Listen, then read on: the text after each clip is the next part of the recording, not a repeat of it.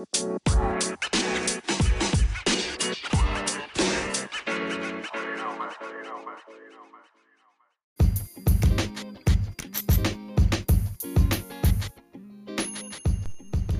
い、こんにちは。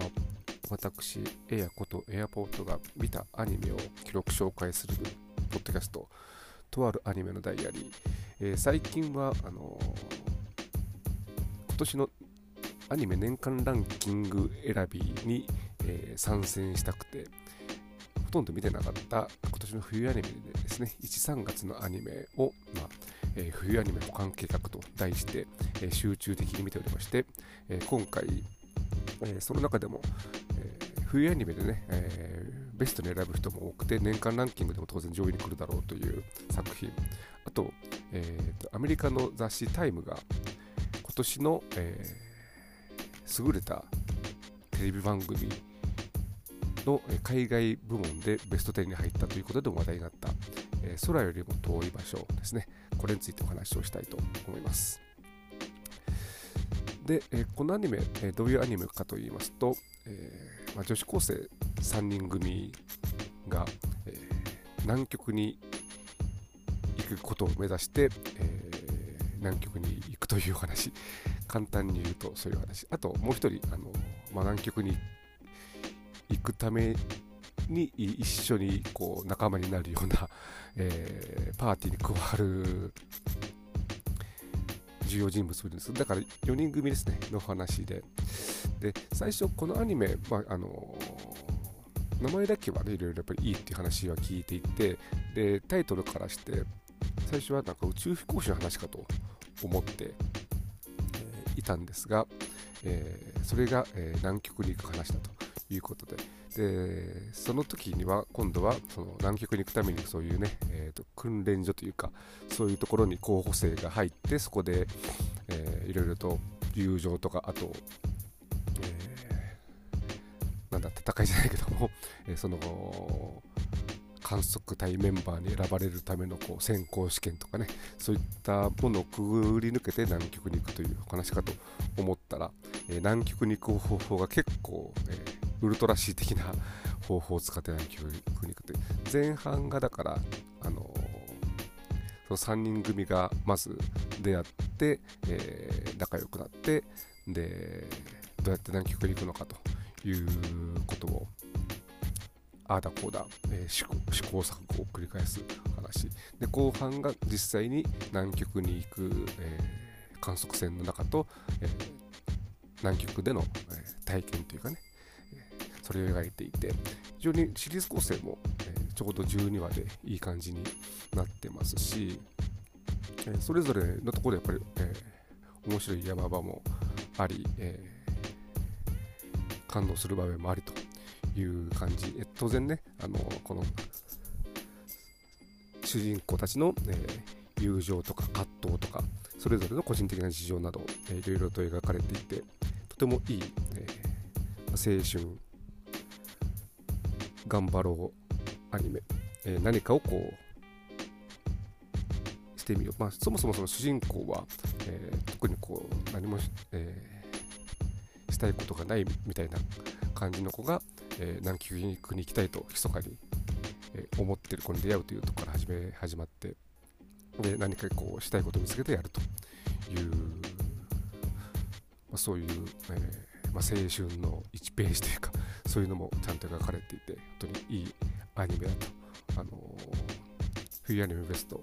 でえ年間ランキングでも、あの上位に来るであろうで当然、えー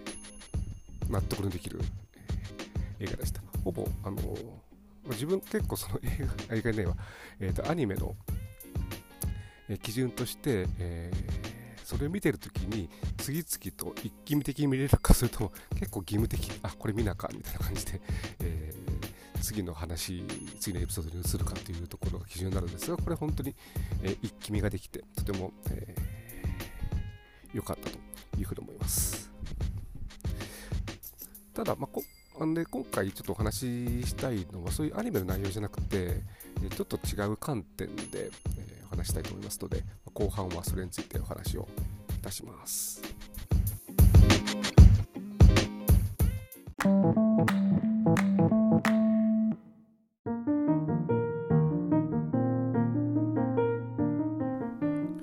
でこのアニメを見て一番思ったのがあの、まあ、このアニメ原作等なくてオリジナルのストーリーみたいなんですが、えっ、と、まあ、女子高生が沖縄、沖縄じゃな んでこんな間違いする南極を目指すということで、そのね、結構あの特殊な描写があるわけでもなくて日常を描いて、あとまあ、えー、船の中とか南極の描写があるということで、あの普通にドラマとか映画でできる素材ではあると思うんですね。で、まあ、私あんまりあの映画とかドラマに実写っていうことは使いたくないんですけれども、まあ、その基本実写っていうかね人とか現実あるものを映すのが映画だってでその映画の中にアニメ映画というものがあるという考え方なんでだからこれををちゃんとあの実際現実と、えー、南極で撮影して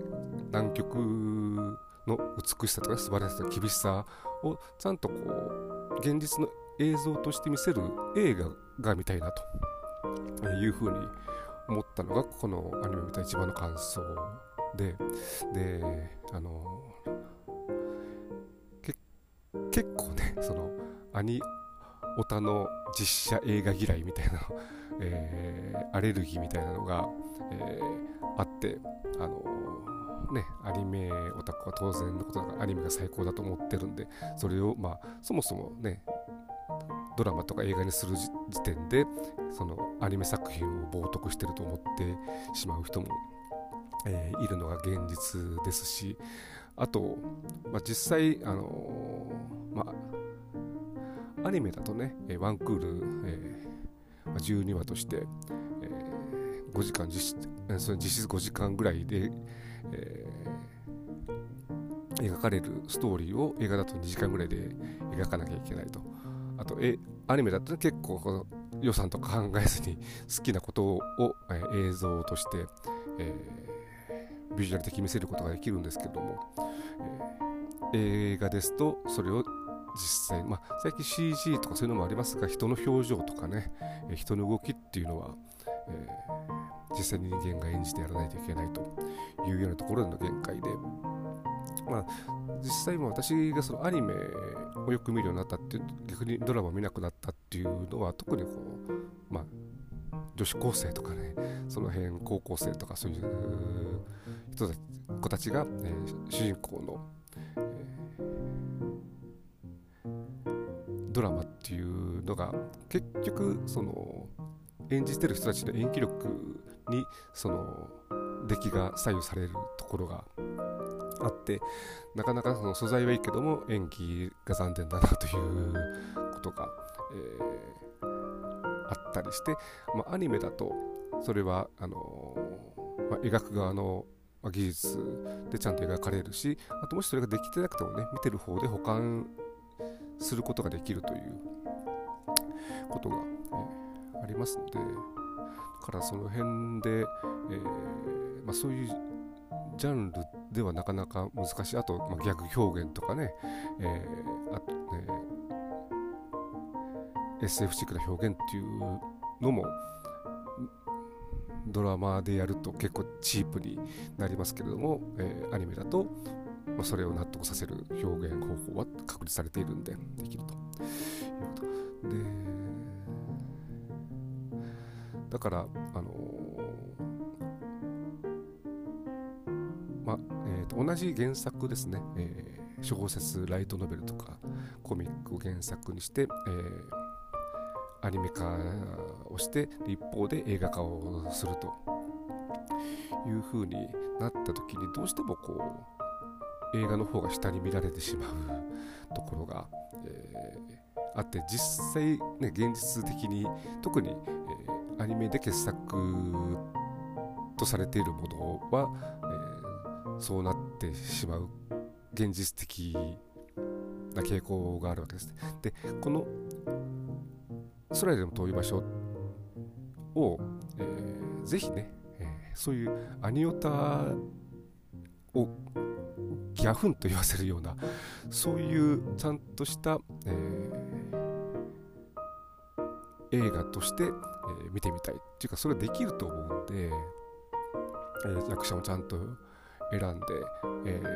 ー、でちゃんと、えー、南極でしっかりしたロケができれば。あとねどのエピソードをピックアップするかということによってだからそういうチャレンジをね今の日本映画界、えー、やる時期に来てるんじゃないかなとふうに思います。まああの先週12月14日が南極の日だったそうで、まあ、その時たまたまあのこの空よりも遠い場所を、えー、見てた時期ででその時にね、えー、南極が舞台のアニメとか南極が舞台の映画とかいろいろとこう考えて、えー、どんな映画があったかなとかいろいろ考えて、えー、いたんでそれもあってそんなことを思いました、まあ、これに限らずね他の作品でも本当に、あのー、ぜひとも